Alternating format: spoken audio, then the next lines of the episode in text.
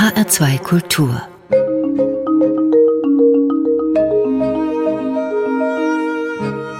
Doppelkopf Heute am Tisch mit Herfried Münkler. Gastgeber ist Andreas Bomber. Herfried Münkler ist einer der bekanntesten Politikwissenschaftler in Deutschland. Seine Bücher erringen Preise und hohe Verkaufsziffern. Eine dieser Publikationen beschäftigte sich mit dem Ersten Weltkrieg, ein anderes mit dem Dreißigjährigen Krieg. Ein weiteres Buch heißt Die Deutschen und ihre Mythen. Ein wiederum neues, das Sie, Herr Münkler, mit Ihrer Frau zusammengeschrieben haben, beschäftigt sich mit den neuen Deutschen. Ein listiger Titel, denn es geht um das heftig diskutierte Thema Migration. Dieses Buch leistet, was eigentlich die Aufgabe der Bundesregierung gewesen wäre lobte selbst der Spiegel. Nie also war sie so wertvoll wie heute, könnte man sagen, die Politikwissenschaft. Ich nehme an, Herr Münkler, täglich rufen Politiker bei Ihnen an und fragen als Politikwissenschaftler mit großer historischer Kompetenz, was soll ich tun? Naja, nicht täglich, sondern schon gelegentlich.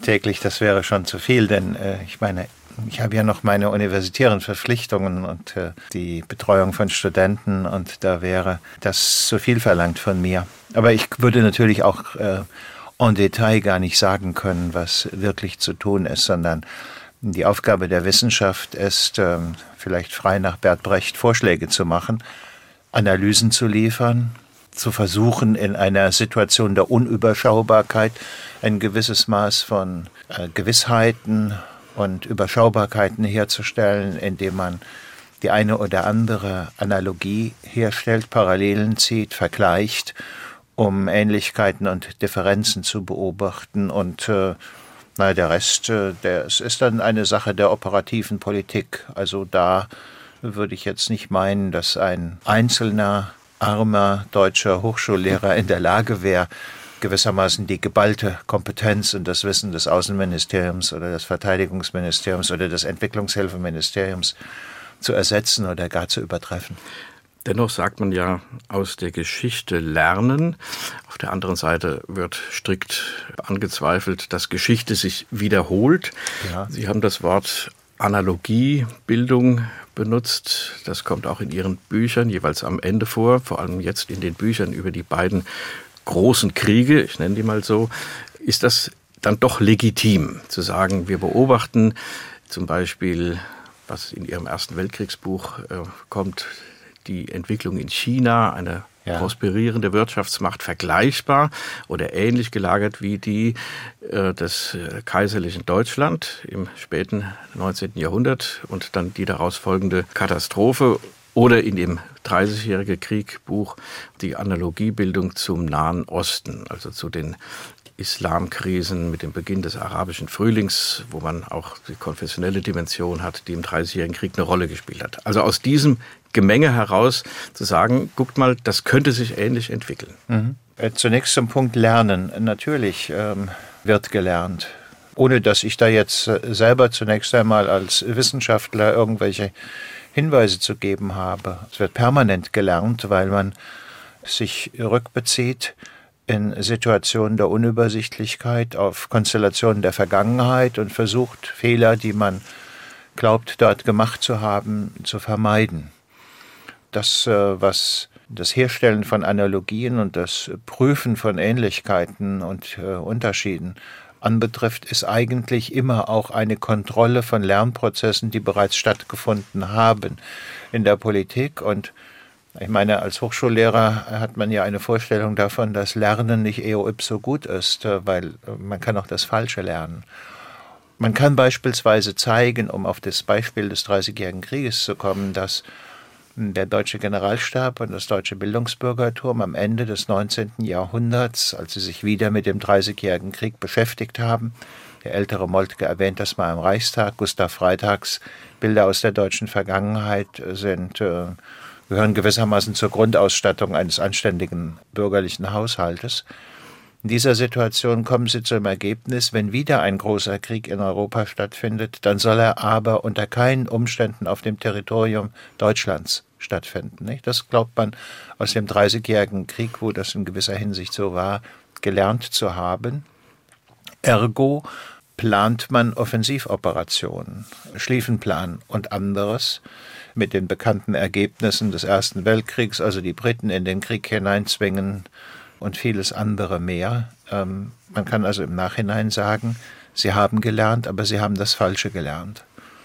Und was die Analogie zu China anbetrifft, heute kann man sagen, das Deutsche Reich Mitte des 19. Jahrhunderts wäre durch eine Seeblockade nicht wirklich verwundbar gewesen, weil als Nicht-Industriestaat war das alles gar kein Problem. Aber mit dem Beginn der Industrialisierung wird man zunehmend von Rohstoffimporten abhängig und äh, das ist eine Verwundbarkeit, die die Briten stets im Auge haben, die dazu führt, dass die deutsche Seite versucht, diese Verwundbarkeiten zu vermindern indem sie, wie Tirpitz das nennt, eine Risikoflotte äh, aufbaut.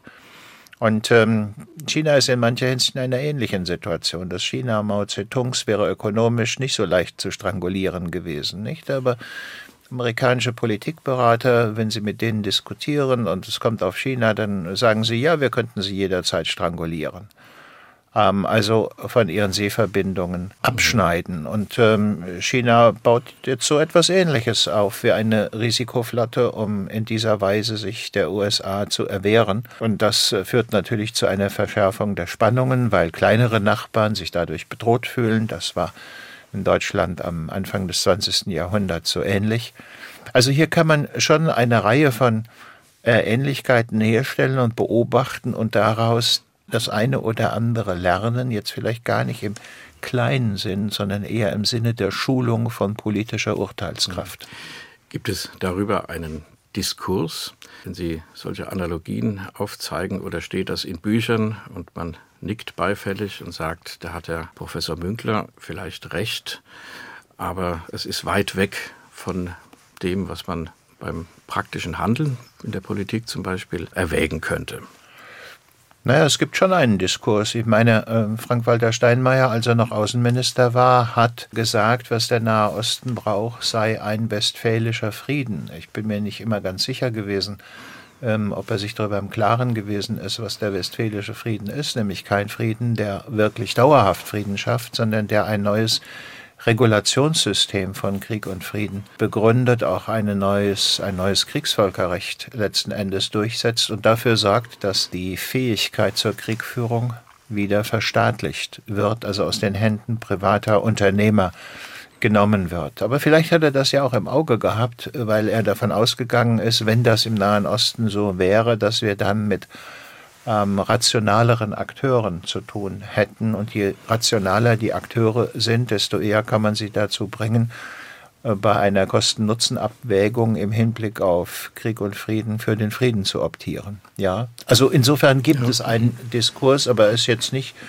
sehr breit geführt. Jedenfalls ähm, kann ich das nicht feststellen, aber in den Rezensionen zu meinem Buch über den Dreißigjährigen Krieg ist es gelegentlich doch ausgesprochen positiv vermerkt worden, äh, dass ähm, das eine interessante Beziehung sei. Es gibt auch den einen oder anderen Historiker, der ein bisschen beleidigt ist, weil ähm, er nicht auf diese Idee gekommen ist. Volker Reinhardt beispielsweise ist da zu nennen, aber das sind nun die üblichen Quisquilien der zu kurz gekommenen. Und die Gebräuche der Zunft. Und die Gebräuche der Zunft, ja, ja, und die persönlichen Verletztheiten und Eitelkeiten.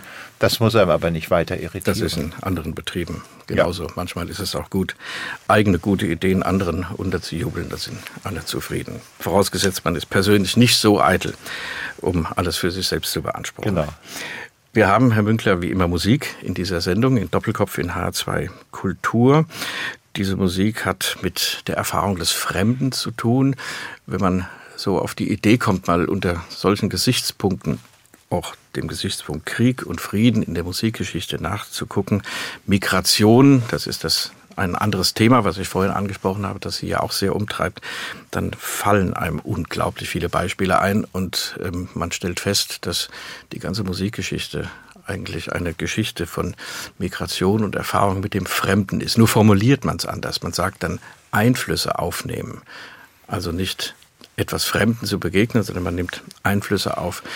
Im Fall von Johann Sebastian Bach gibt es so etwas auch, nämlich das Capriccio sopra la lontananza del fratello dilettissimo. Capriccio über die Abreise des geliebten Bruders Johann Jakob, der in die schwedische Armee gegangen ist zu Beginn des 18. Jahrhunderts und offensichtlich hat der jüngere Bruder ein Musikstück darüber geschrieben im Stil der Zeit. Es war verbreitet, solche mehrsätzigen Tastenmusikwerke zu schreiben über programmatische Inhalte, meistens biblische Stoffe. Hier ist es also ein sehr weltlicher Stoff. Die beiden ersten Sätze dieses Capriccio heißen, ist eine Schmeichelung der Freunde, um denselben von seiner Reise abzuhalten. Und dann ist eine Vorstellung unterschiedlicher Kasuum, die ihm in der Fremde könnten vorfallen.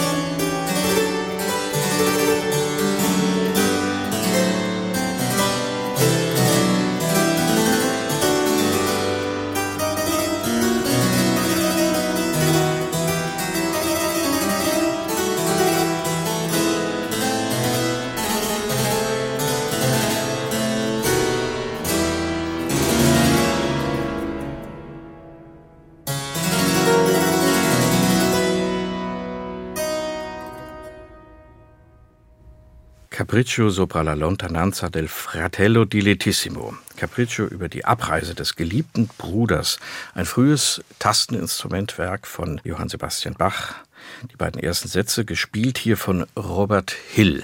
Da geht es um die Abreise des Bruders Johann Jakob in die schwedische Armee. Er wurde dort Oboist. Der ältere Bruder des berühmten Johann Sebastian und der jüngere Bruder hat ihm dieses Stück geschrieben. Dieser zweite Satz, Herr Münkler, ist eine Vorstellung unterschiedlicher Kase um, die ihm in der Fremde könnten vorfallen.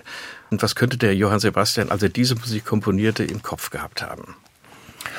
Naja, Johann Sebastian reist ja nicht so weit, nicht? Also er wechselt auch, äh, jedenfalls als er noch jünger ist, häufig den Arbeitgeber ähm, in den heutigen Bundesländern Thüringen, Sachsen-Anhalt und Sachsen, äh, bis er dann in Leipzig gewissermaßen dauerhaft bleibt. Ähm, aber äh, wenn er den Blick weiterschweifen lässt, gibt es natürlich dem entstehenden Nachrichtenwesen der damaligen Zeit eine Fülle von Informationen, was einem so alles in der Fremde passieren kann. Und äh, diejenigen, die eher im vertrauten Umkreis bleiben, haben schon eine ausgeprägte Vorstellung von den Gefahren des Fremden, des Fernen. Und es ist auch klar, Schweden ist damals eine Großmacht, die gerne noch Kriege führt äh, im Baltikum und gegen die Russen und äh, derlei mehr.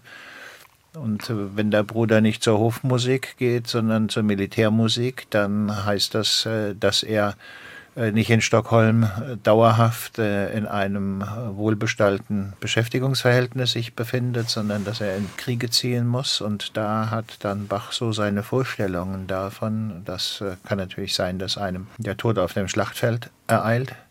Aber viel wahrscheinlicher ist, dass eine der vielen Seuchen und Epidemien, die diese Heere dann überzieht, aufgrund der miserablen hygienischen Umstände, unter denen die sich bewegen, den äh, Bruder erwischt und äh, ihn vom Leben zum Tode bringt. Also man rechnet damit, dass man ihn nie wieder sieht, wenn er in die Postkutsche steigt und abfährt. Ja, da gibt es gute Gründe dafür, äh, davon auszugehen. Natürlich ist die Hoffnung immer da auf ein Wiedersehen. Ähm, es ist ja auch die Zeit, in der das Wiedersehen eine ganz andere Bedeutung hat als für uns heute, wo das ja gewissermaßen fahrplanmäßig, wenn dann die Flugzeuge fliegen und die Bahn fährt, fahrplanmäßig äh, organisierbar ist, nicht? Das ist damals eigentlich ein großes Ereignis und ein Wunder, für das man, gut, wir sind hier im protestantischen Bereich, Gott dankbar zu sein hat. Herfried Münkler, Politikwissenschaftler aus Berlin, zu Gast in Doppelkopf in HR2 Kultur. Herr Münkler, Sie haben die beiden Bücher über den Ersten Weltkrieg und den Dreißigjährigen Krieg geschrieben. Das sind große Erfolge auf dem Buchmarkt. Wenn man in die Läden geht, sieht man sie immer liegen. Das ist erfreulich für historische Bücher, weil das Lesen, die Lektüre historischer Bücher ja immer auch etwas mit Bildung und Horizonterweiterung zu tun hat, beziehungsweise zu tun haben sollte und ein gekauftes Buch ja noch nicht gelesen ist, aber immer genau. die, die Chance doch besteht.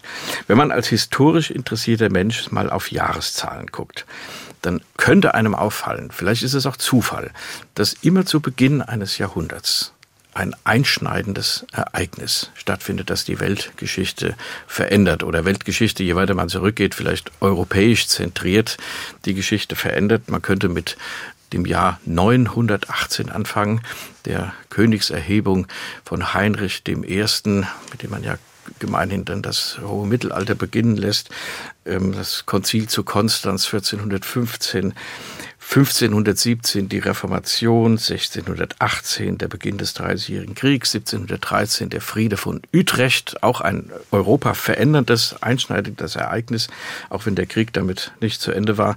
1815, Ende der napoleonischen Zeit, Wiener Kongress, 1914, Erster Weltkrieg, 1917, die russische Revolution, die haben wir so ein bisschen vergessen mhm. im Reformationsjahr. Ja, und 2000 Jetzt stehen da zwei Fragezeichen. Was kommt da? Ja, ich meine, es sind ja ein bisschen auch unterschiedliche Ereignisse, die Sie da zusammengestellt haben.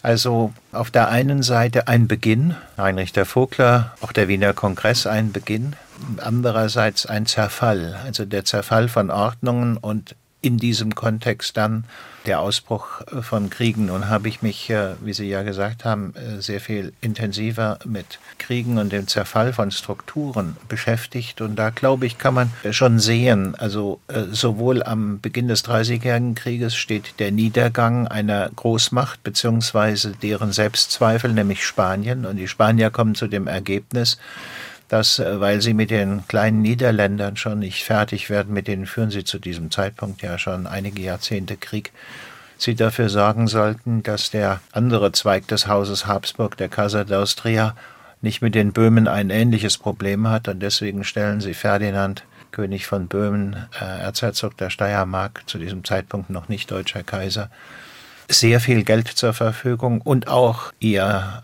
eigenes äh, hochgelobtes spanisches Militär und das überhaupt äh, versetzt Ferdinand in ähm, die Lage, gegen die Böhmen einen Krieg führen zu können und äh, zwingt ihn oder enthebt ihn des Zwangs, mit den Böhmen verhandeln zu müssen. Also der Niedergang einer Vormacht. Man könnte sagen, das ist ähm, am Ende des 19., Anfang des 20. Jahrhunderts so ähnlich mit dem Niedergang Großbritanniens, das äh, das 19. Jahrhundert mit dem Ende der Napoleonischen Kriegen eigentlich so etwas wie der Weltpolizist gewesen ist und äh, äh, für Ruhe und Ordnung gesorgt hat und auch letzten Endes dafür, dass Kriege nur kurz und zeitlich überschaubar sind, wenn sie denn geführt werden, wie die deutschen Einigungskriege oder die Kriege in mhm. Italien mit der ähnlichen Funktion.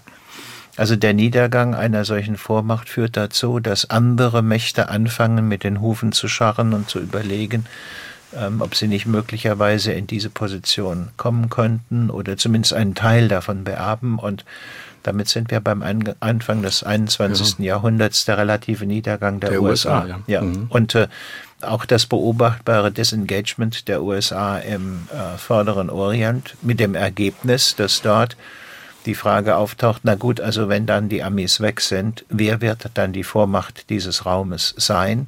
Der Irak ist es äh, jedenfalls seit der Erledigung Saddam Husseins nicht mehr, aber Iran, Saudi-Arabien und die Türkei ein Zeichen des Neo-Osmanismus und irgendwo auch die zeitweilige äh, dominierende Macht Ägypten, die stehen da jetzt äh, natürlich äh, nicht mehr nur Gewehr bei Fuß, sondern Gewehr im Anschlag. Und das macht die Dinge so riskant und gefährlich. Und deswegen lohnt es sich auch, sich solche mhm. Kriege in ihren Anfängen und ihrem Verlauf anzuschauen. Ja. Warum ist es so viel attraktiver anscheinend für die Parteien, für die Meinungen, die Ideologien, die Machtbewussten, Krieg zu führen, anstatt sich an einen Tisch zu setzen und zu verhandeln. Das Risiko allein für das eigene Leben im Krieg führen ist doch so viel größer. Ja, also ich meine, die Politikwissenschaft hat dafür einen Begriff, der heißt Sicherheitsdilemma. Nicht, weil man ähm, möglicherweise ahnt, dass Konflikte bevorsteht, erhöht man, um die eigene Verwundbarkeit zu vermindern, die Militärausgaben, ähm, hat das aber zunächst einmal wesentlich eigentlich defensiv gedacht.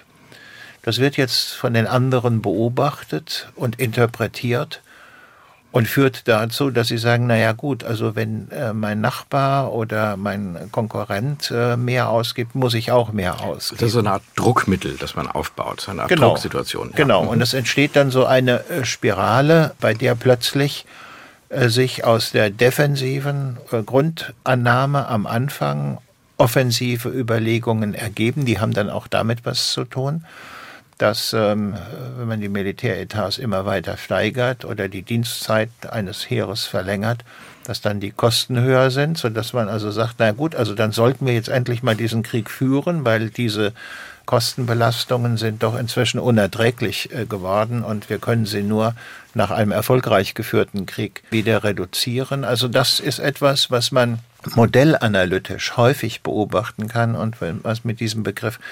Sicherheitsdilemma bezeichnet ist. Und im Gegenteil dazu ist es ein großer Schritt der Vertrauensbildung, wenn zwei Seiten sich entschließen, zu deeskalieren, abzurüsten und derlei mehr, wie wir das ja ähm, Ende des Kalten Krieges in den Verträgen zwischen Reagan und Gorbatschow mhm. äh, beobachtet haben.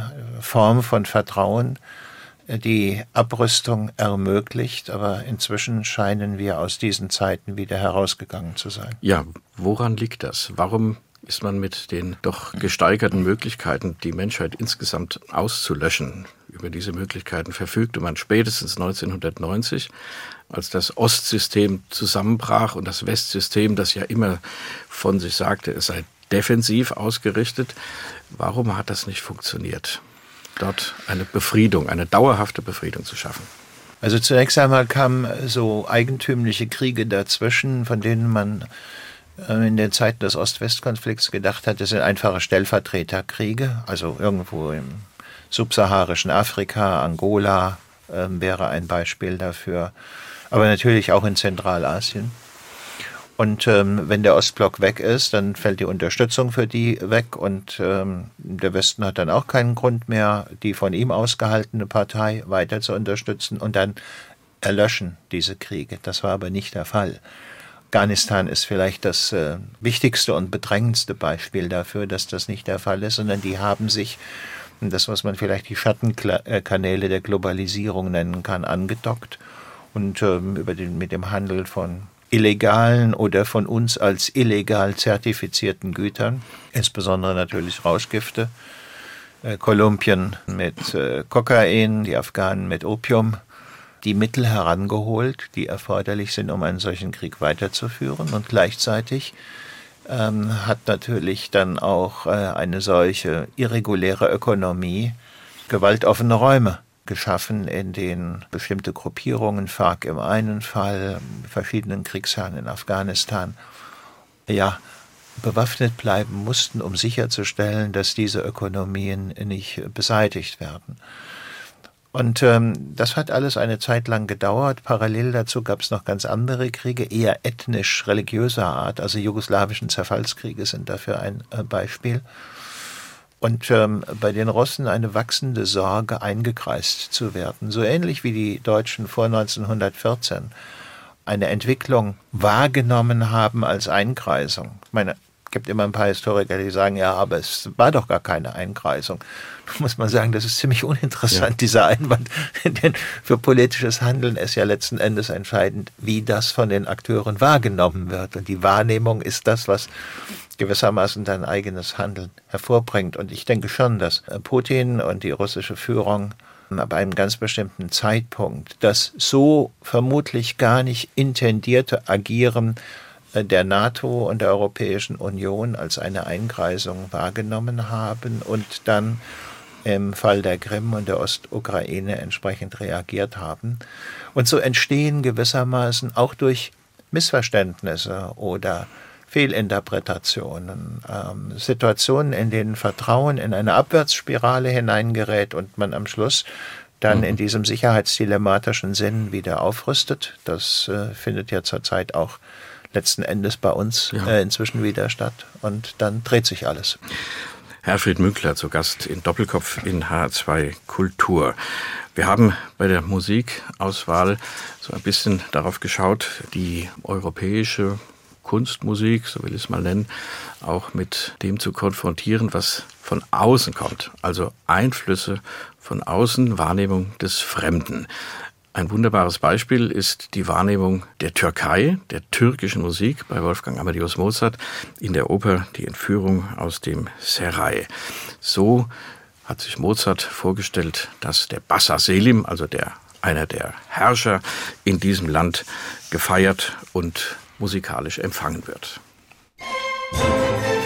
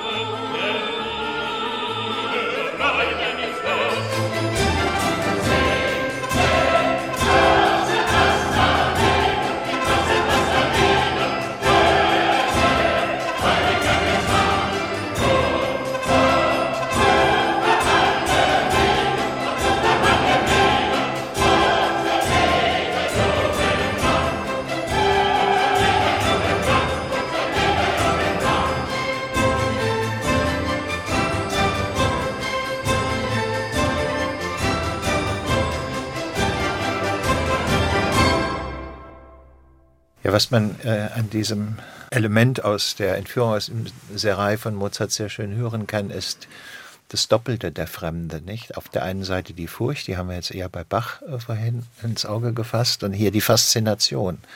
Also das Fremde, das gewissermaßen die Tristesse des eigenen oder seine Langweiligkeit äh, durchbricht. Und ähm, da hatte Mozart ein gewisses Gespür dafür. Das ist der eine Aspekt, äh, der mir in dem Zusammenhang ähm, auffällt. Und der andere ist, der realistische Hintergrund der Erzählung des äh, Serai und der Entführung, also eigentlich ein permanenter Körperkrieg, der im Mittelmeer stattfindet zwischen, wenn man so will, den christlichen und den muslimischen Mächten, zu dem auch gehört, dass man Menschen als Ware betrachtet und äh, in diesem Fall also Europäerinnen, eine Europäerin, eine Engländerin, zumal die auch noch darauf besteht, sie als Angehörige eines freien Volkes könne hier überhaupt nicht bleiben, die entführt worden sind und dann dort äh, verkauft äh, und da also im Serai des Basar Selim angekommen sind.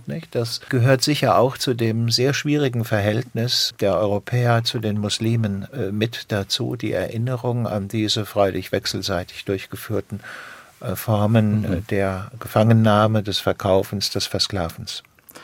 Wobei diese Geschichte ja noch eher eine, wie soll man sagen, einen pittoresken Hintergrund hat. Die Wiener kokettieren ja heute noch mit den den Türken vor Wien, in Anführungszeichen, dass sie. Oder wir legen Wert darauf, dass sozusagen sie die Erfinder des Croissants seien, weil sie es den Türken abgenommen hätten. Und des Kaffeehauses natürlich. Genau, genau. Und das war eben 100 Jahre schon her, dass der Kaiser Josef II. diesen Wettbewerb mit diesem Singspiel ausgeschrieben hat, weil 100 Jahre vorher die Türken vor Wien gestanden hatten. Also man hat so als Bedrohung empfunden, aber es war lange her und so konnte man sich die Schokoladenseiten dieser Bedrohung genau. Das Fremde hat seine Bedrohlichkeit eigentlich verloren. Ja, genau. Ist pittoresk geworden. Ja. Damit sind wir schon zurück wieder im 17. Jahrhundert mit den Türken vor Wien. Die Türkei hat ja auch im 16. und dann im 17. Jahrhundert eine große zunehmende Rolle in der europäischen Politik gespielt und hatte ja auch ihren Anteil an dem Aufkommen dessen, was wir 30-jährigen Krieg nennen oder was schon sehr früh 30-jähriger Krieg genannt wurde. Die Historiker haben gelernt, Anlass und Ursache zu mhm. unterscheiden. Dem widmen Sie auch ein Kapitel in ja. Ihrem Buch. Also es gibt eine Menge Voraussetzungen, mhm. die dann irgendwann, ja soll man sagen, explodieren an einer ja. Beiläufigkeit. Der Prager Fenstersturz ist gemessen ja. an der gesamten Lage in Europa um diese Zeit doch eher eine Beiläufigkeit. Ja, noch bei dem Blick auf die Türkei oder das Osmanische Reich. Hätten die damals äh, einen sehr viel stärkeren Druck an der Balkanfront ausgeübt, äh, wäre der Dreißigjährige Krieg wahrscheinlich in Europa so nicht geführt worden, weil äh, der Kaiser dann sein Geld und seine Truppen gebraucht hätte, um im Balkan aktiv zu sein. Also der Umstand, dass es hier gelungen ist, einen relativ stabilen Frieden mit den Türken herzustellen, beziehungsweise die Türken eher an ihrer persischen Front ziemlich beschäftigt sind, führt dazu, dass in der ersten Hälfte des 17. Jahrhunderts der äh, Kaiser äh, sich sehr auf innere Probleme des Reichs konzentrieren kann. Also kann man auch sozusagen die Ambivalenz von Friedlichkeit sehen. Mhm. Nicht? Der Frieden im einen Fall intensiviert den Krieg im anderen. Und in mancher Hinsicht könnte man sagen, das ist eine der Voraussetzungen dafür, dass es zum Dreißigjährigen Krieg kommt, neben dem, was ich bereits über Spanien und seine Rolle äh, gesagt habe. Und was nun das Problem Anlass und Ursache anbetrifft, ja, Unterscheidung, die von dem großen griechischen Historiker Thukydides äh, ins Gespräch gebracht worden ist. Es gibt gewissermaßen Anlässe vor der Hand, die dazu führen, dass aufgestellte Pulverfässer dann auch tatsächlich explodieren. Und äh, vermutlich wäre es ohne diese Anlässe in diesem Augenblick nicht zur Explosion gekommen, aber das Argument derer, die so argumentieren, ist, naja, dann wäre es halt was anderes gewesen. Entscheidend war äh, das Pulverfass. Aber vielleicht stehen ja auch Pulverfässer da, aber es findet sich keiner, der sie zur Explosion bringt. In gewisser Hinsicht ist die Zeit von 1949 bis äh, 89, also die Zeit des Kalten Krieges, ja eine solche Zeit, wo viele, viele Pulverfässer da standen und Trotzdem kam es in Europa mhm. jedenfalls nicht äh, zu dem von vielen befürchteten großen. Vielleicht, weil Krieg. die Menschen etwas gelernt hatten aus der Geschichte. Äh, vielleicht, nicht? Ähm, äh, vielleicht, aber äh, dann haben sie allerdings erst sehr spät gelernt, denn Thukydides beschreibt äh, den von ihm ins Auge gefassten Krieg, den er erlebt hat, den Peloponnesischen Krieg, ja unter dem Gesichtspunkt als ein unverzichtbarer Schatz, aus dem die Menschen lernen können, aber dann haben sie halt zweieinhalbtausend Jahre eigentlich nichts äh, gelernt daraus. Und das ist auch beim Dreißigjährigen Krieg so, nicht? Auf der einen Seite Schiller, in seiner berühmten Darstellung dieses Krieges, der im Prinzip 1517 mit der Reformation das beginnen lässt, also sehr stark die Dimension des konfessionellen Konfliktes herausstellt. Und auf der anderen Seite die Darstellung von Ricarda Huch, noch vor dem Ersten Weltkrieg geschrieben und veröffentlicht, in der eher so episodische Vorgänge. Und auf einmal ist Krieg, nicht? Man hat es eigentlich gar nicht gemerkt. Es ist halt so passiert. Also gewissermaßen keine große Kausaldetermination, sondern ach, was weiß ich, dieses Jüngelchen ähm, möchte unbedingt in den Krieg, weil es glaubt nur auf diese Weise mhm. die Aufmerksamkeit seines Vaters oder seiner Mutter erringen zu können. Also gewissermaßen dieser Blick ins Kleine, äh, der dabei eine Rolle spielt. Und das ist natürlich die erste Frage, wenn man sich an ein solches Ereignis heranmacht. Wie willst du das darstellen? Was glaubst du, dass bei allen Argumenten, die für die gegenteilige Sichtweise spricht, doch eher in Richtung episodisch oder aber in Richtung der großen Strukturen geht. Ja, und vor allem, wo will man es anfangen lassen? In der Musik kennt man das Problem des 19. Jahrhunderts, in der Sinfonik das sogenannte Finalproblem, dass also die Komponisten nicht wissen, wie sie eine Sinfonie wirkungsvoll aufhören können. Genau fängt man am Schluss. Beethoven hat da immer mitgekämpft, ja. Genau, und bei den, bei den Historikern ist, wo fängt man an? Wenn, wenn Friedrich Schiller mit der Reformation anfängt, der hätte genauso gut mit dem Konstanzer Kontil 100 Jahre vorher anfangen Richtig, können, ja. wo man durch die Wahl eines dritten Papstes das Schisma glaubte beendet zu haben und für eine gewisse Zeit Ruhe im Haus hatte, aber man hatte trotzdem die hussitische Bewegung unterdrückt. Man hat den verbrannt, den Jan Hus, 200 Jahre vor dem Prager Fenstersturz. Da hat man dann auch wieder Bezug drauf genommen. Also man, irgendwo fängt es nie an, sondern das baut eines auf das andere auf. Eines habe ich aus Ihrem Buch auch gelernt, Herr Winkler. Das schöne Wort defenestrieren. Ja. Das heißt, aus dem Fenster stürzen, das ist ein Jawohl. zeitgenössischer Begriff, genau. defenestrieren.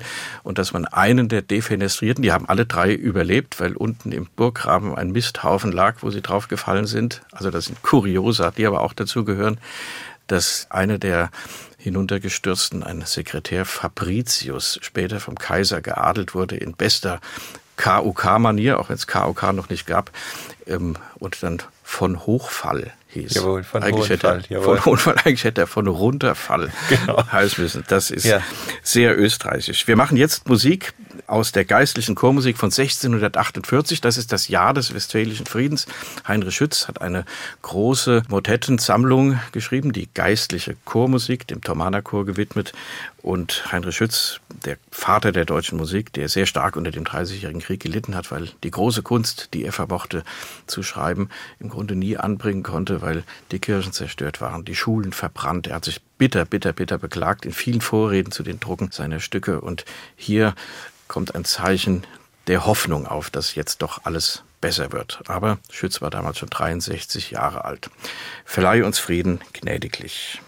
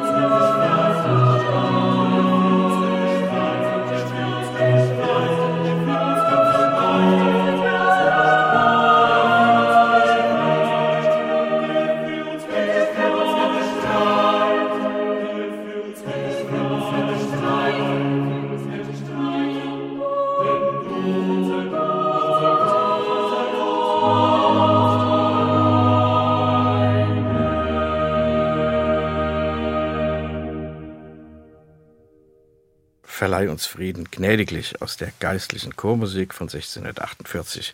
Der Komponist Heinrich Schütz gesungen hat der Dresdner Kammerchor unter Leitung von Hans-Christoph Rademann. Doppelkopf in H2 Kultur mit Herfried Münkler, dem Autor des großen Buches über den Dreißigjährigen Krieg. Lassen Sie uns, Herr Münkler, zum Schluss unseres Gesprächs auf den Schluss dieses Krieges zurückkommen.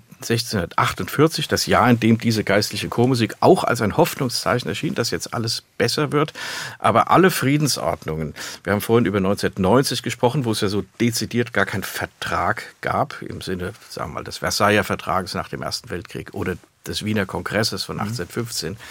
Ähm, sie haben ja letztlich alle keinen Frieden geschaffen, jedenfalls nicht dauerhaft. Was war denn das Ziel dieses sogenannten Westfälischen Friedens? Hatten die im Auge, jetzt ist mal gut, jetzt wollen wir wenigstens die nächsten 50 Jahre zusammenleben und uns nicht die Köpfe einschlagen? Also zunächst einmal was Erschöpfung. Nicht? Es gibt auf beiden Seiten nach wie vor die Parteien, die eigentlich diesen Friedensschluss hintertreiben. Es gibt auch eine päpstliche Bulle, äh, die den Westfälischen Frieden verurteilt äh, und verdammt. Und auf der protestantischen Seite sind es äh, vor allen Dingen reformierte Intellektuelle, die sagen, das ist eine Form des Verrates an, an den Zielen, die wir im Auge gehabt haben.